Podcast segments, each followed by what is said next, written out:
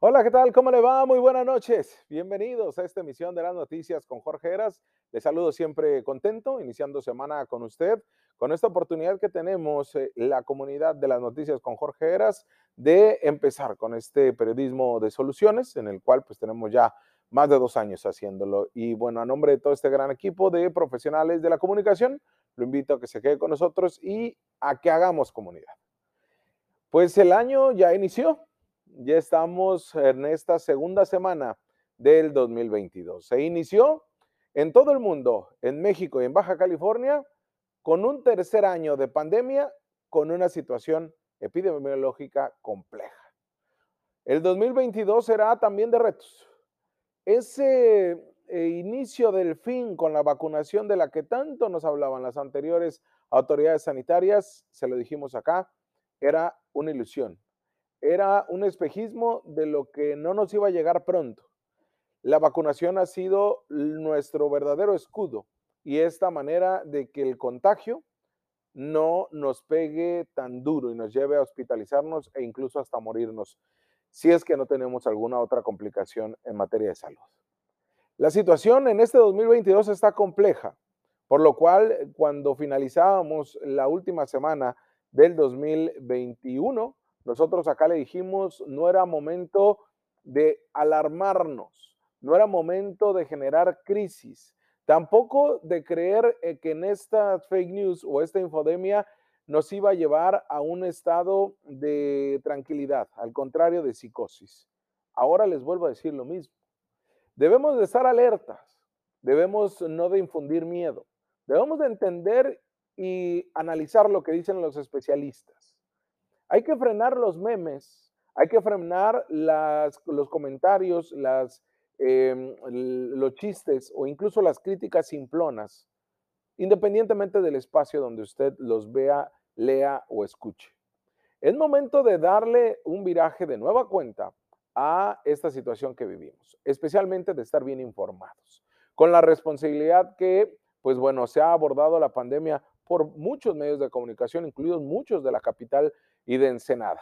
Pero hay todo este gran cúmulo de personajes, algunos sedicentes comunicadores, otros funcionarios y otros simplemente ociosos que han hecho de esta pandemia y de la variante Omicron un escenario que no, de verdad, no nos va a ayudar en nada. La Omicron viene nuevamente a intensificar los problemas que tenemos como sociedad para realizar actividades importantes y para mantenernos sanos.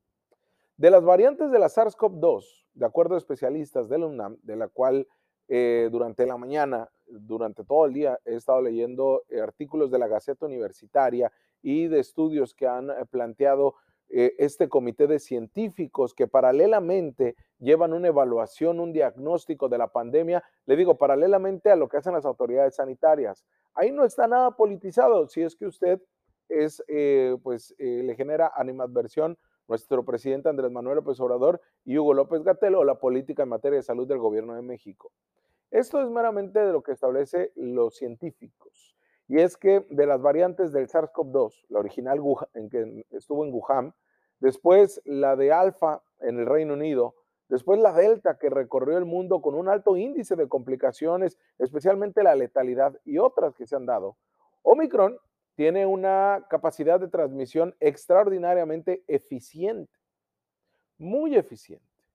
El doctor especialista Samuel Ponce de León, titular de la Comisión del UNAM para la atención de la emergencia de coronavirus, señaló que se postula que la Omicron puede ser tan transmisible como el sarampión.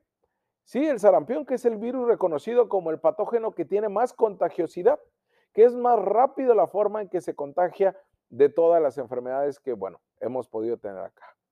También hay que decirlo, la Omicron, pues bueno, nos ha puesto sobre las cuerdas, no tanto en el nivel hospitalario, como sí nos sucedió hace un año con la segunda ola de contagios, pero sí cuando vemos que en nuestra casa, en nuestros amigos, en nuestra familia, el contagio por no atender estas medidas de restricción, pues se incrementaron exponencialmente. Tenemos, yo creo que usted tiene un conocido, tiene un familiar o usted mismo que me está viendo se contagió por COVID. como lo dije, eh, y por esta variante Omicron, aunque la autoridad sanitaria de Baja California se ha quedado corta al solo reportarnos un solo caso detectado por la autoridad de salud en Baja California de Omicron, aunque sabemos, dicho por las palabras muy responsables del secretario de salud eh, de, de la entidad, que la Omicron ya estaba aquí porque el contagio fue local, el que se registró el 13 de diciembre del 2021.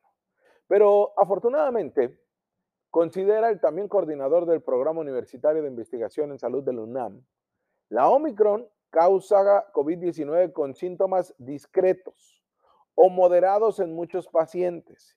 Y solo en un pequeño número de casos la enfermedad se complica y puede requerir de cuidados intensivos o causar la muerte. Mínimos son. Para ir recuperando las actividades nuestras, el especialista Ponce de León propone establecer patrones de actividad a pesar de la circulación perdón, de la variante del SARS-CoV-2.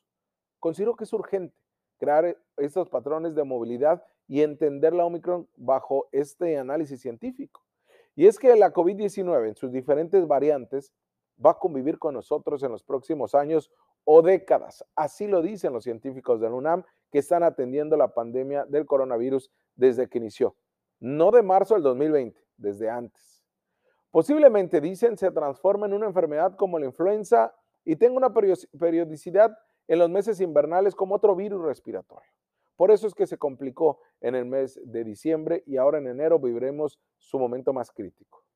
Para que usted se dé una idea, especialistas, epidemiólogos e infectólogos entrevistados a nivel internacional por el diario El País de España se declararon asombrados por la Omicron pues sostienen que es el virus más explosivo y el de más rápida difusión de la historia, puesto que, por ejemplo, la peste negra del siglo XIV y el cólera del siglo XIX provocados por bacterias, ojo, tardaban años en expandirse por el mundo. La llamada gripe rusa de 1889, quizá causada por otro coronavirus, necesitó tres meses para cruzar el planeta, como la variante original de SARS-CoV-2, así pasó, en tres meses que se detectó en diciembre del 2019 en Wuhan, en Wuhan, perdón, en China, y, pero ya fue omnipresente en marzo del 2020 en prácticamente todo el mundo.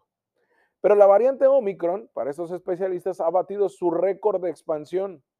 Los estudios realizados a la variante indican que aunque es más contagiosa, las personas vacunadas que se infectan no necesariamente van a requerir o están requiriendo hospitalización o mueren por la enfermedad y es que es menos grave comparada con la variante Delta. El doctor Alejandro Macías Hernández, especialista en salud pública, eh, comentó también del UNAM que en la Ciudad de México y en algunas ciudades con gran concentración poblacional y que fueron de manera irresponsable los puntos más visitados durante las vacaciones, como el caso de los estados de Nuevo León, Quintana Roo, Jalisco, eh, están entrando con fuerza la Omicron. Sin embargo, este especialista del UNAM explicó que no va a entrar al mismo tiempo en todo el país, por lo que no se puede cerrar al mismo tiempo todo el país. Incluso hizo un llamado a no cerrarse. Por eso es tan importante la comunicación de las autoridades de salud locales y regionales. El especialista anticipó que hacia el segundo trimestre del 2022, es decir, durante los meses de abril, mayo y junio, estaremos entrando a la etapa endémica de la pandemia, con los contagios que podrían incrementarse. En el futuro, lo que vamos a ver serán picos de subvariantes de la Omicron durante los siguientes seis meses. Así lo establecen este comité de científicos de la UNAM.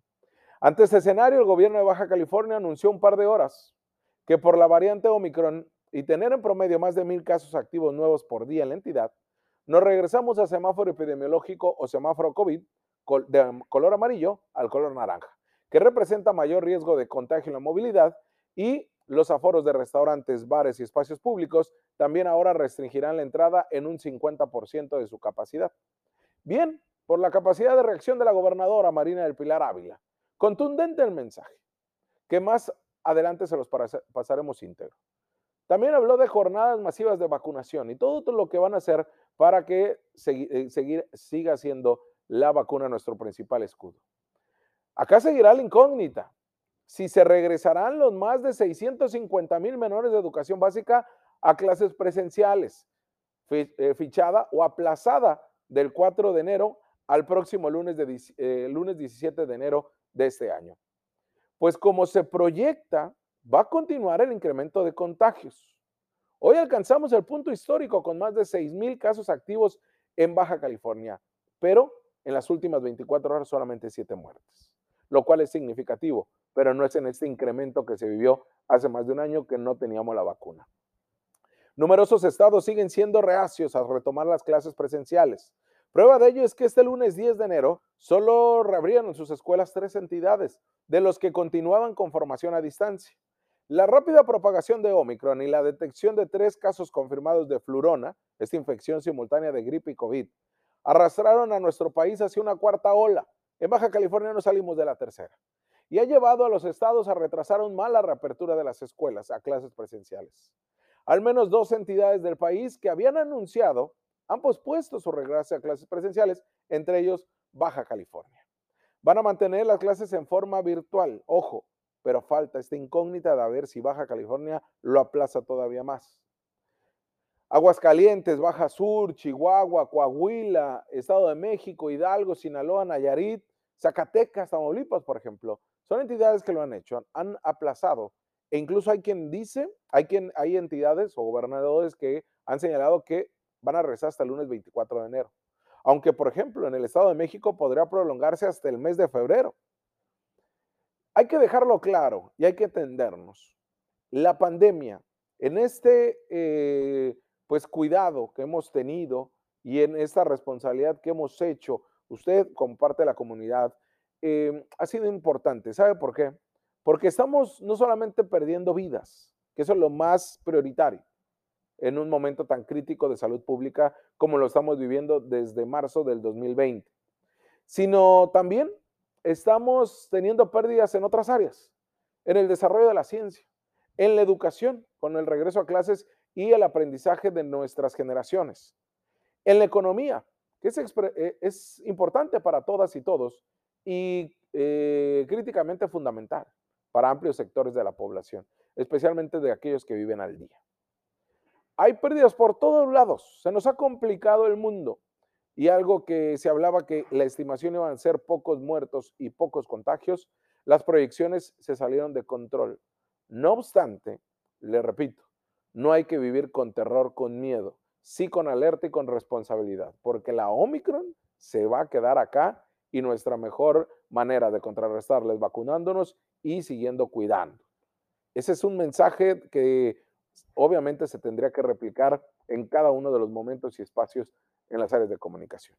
Pero bueno, vamos a una pausa comercial y regresamos porque tenemos más, más análisis.